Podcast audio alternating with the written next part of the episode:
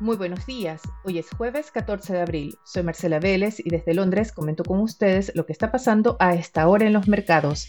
Bienvenidos a Primer Click de Diario Financiero, que llega a ustedes con el apoyo de Libertex. Trade from More. Es día del Banco Central Europeo, los mercados no esperan cambios en la tasa de interés, pero sí que finalmente Christine Lagarde adopte un tono más agresivo, más comprometido con la lucha contra la inflación. Hasta ahora, el emisor de la eurozona se ha detenido, frenado de seguir los pasos de la Reserva Federal y adoptar un tono más de ajuste. En el BCE todavía insisten que las presiones inflacionarias cederán a partir de la segunda mitad del año, a pesar de las expectativas del mercado que creen que no, que la inflación ha llegado para quedarse, especialmente cuando esta semana los índices de inflación de varios países de la eurozona han llegado a su récord en 30 años. Con esto en la mira, durante toda la mañana los índices europeos han operado entre planos y moderadas alzas. Algo similar ha pasado con los futuros de Wall Street, a pesar de que vimos un alza de 0,51% en las acciones asiáticas. En estos momentos el Stock 600 gana algo de ritmo, sube a esta hora 0,20%.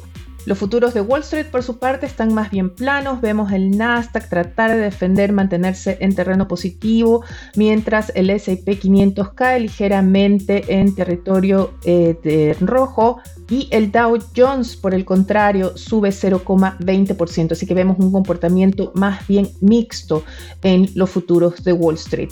Vemos también una debilidad del dólar, al igual que del petróleo, que pierde ya a esta hora más de 1,4%. El barril de WTI retrocede a 102 dólares, en parte por ese cambio de proyección de la Agencia Internacional de Energía, que advierte que debido a las cuarentenas en China se va a desacelerar su demanda de energía y el mundo logrará evitar un déficit en el suministro.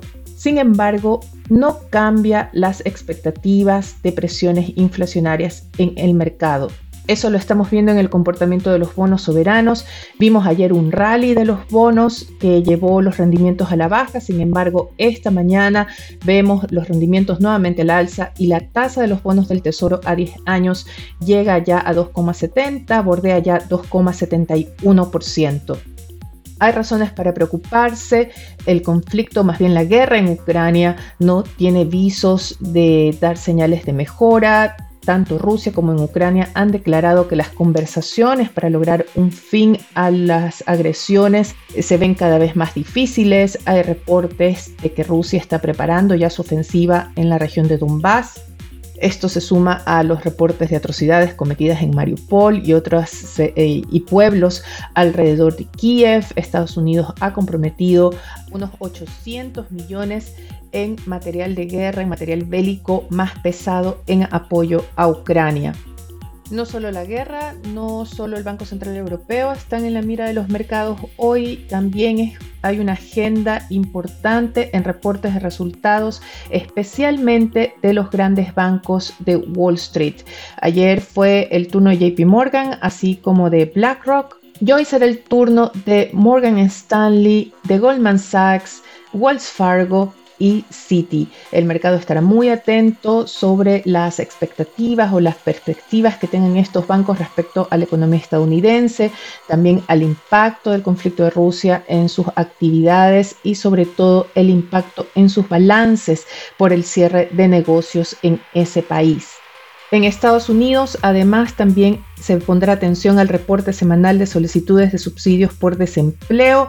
También está el reporte de ventas de retail de marzo y el índice de confianza de los consumidores de abril. No es un evento que está programado para hoy, pero sí para mañana, cuando la mayoría de mercados esté cerrado por feriado. Se espera un recorte de tasas de interés de parte del Banco Central de China. Esto es muy importante porque marca un contraste con la dirección de la política monetaria de los bancos centrales desarrollados. Se cree que el Banco Central de China saldrá al rescate de la economía a pesar de las protestas que se están registrando en Shanghái, algo muy raro en China, en un país comunista con fuertes controles. Hay videos dando cuentas de protestas ciudadanas por las estrictas cuarentenas en Shanghái. El régimen de Beijing ha salido a defender las cuarentenas para controlar la ola de COVID que vive ese país con casos con números de casos récord y estas cuarentenas están afectando ya el consumo, están afectando la actividad económica, también están provocando interrupciones en las cadenas de suministros y se espera que haya nuevas medidas de estímulo fiscal y estímulo monetario. De ahí que los mercados estarán atentos, a pesar de que estarán cerrados mañana, estarán atentos a las medidas que tome el Banco Central de China. Se espera un nuevo recorte de tasas de interés. Pero vayamos ahora a temas locales donde la inflación también es un tema principal. Diario Financiero destaca en sus titulares de hoy el impacto que está teniendo ya el alza de la inflación en los créditos hipotecarios con un alza en el costo de los dividendos. A propósito de la inflación, los invito a no perderse a la nueva serie de conversaciones de F que está dedicada exclusivamente a la inflación. El último episodio es una conversación de la directora de Diario Financiero, Marily Luders, con Cristian Echeverría, director del Centro de Estudios en Economía y Negocios de la Universidad del Desarrollo. Y el foco de la conversación es el IPC y el precio de los alimentos. No se lo pierdan. Vamos a otros titulares. Diario Financiero abre su edición con el avance del proyecto del gobierno para un retiro acotado de fondos previsionales. Hay muchas críticas, incluyendo de la presidenta del Banco Central, Rosana Acosta. Pueden ver todos los detalles del cómo va este proyecto y también de las otras iniciativas que se votarán el próximo lunes. En temas políticos, el titular principal es para la decisión del Pleno de la Convención Constitucional que aprobó poner fin al Senado y reemplazarlo por una Cámara de Regiones.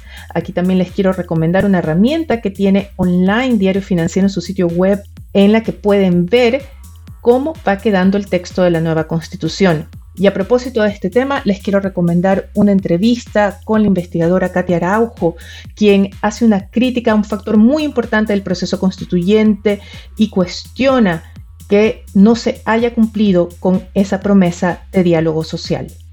Con esto me despido por ahora, los invito a que sean actualizados visitando nuestro sitio web de f.cl. Yo les recuerdo que primer clic llega a ustedes con el apoyo de Libertex, Trade for More les deseo que tengan un buen fin de semana de Pascua, no sé si celebren o no, pero que puedan disfrutar con sus amigos y familia. Nosotros nos reencontramos el lunes.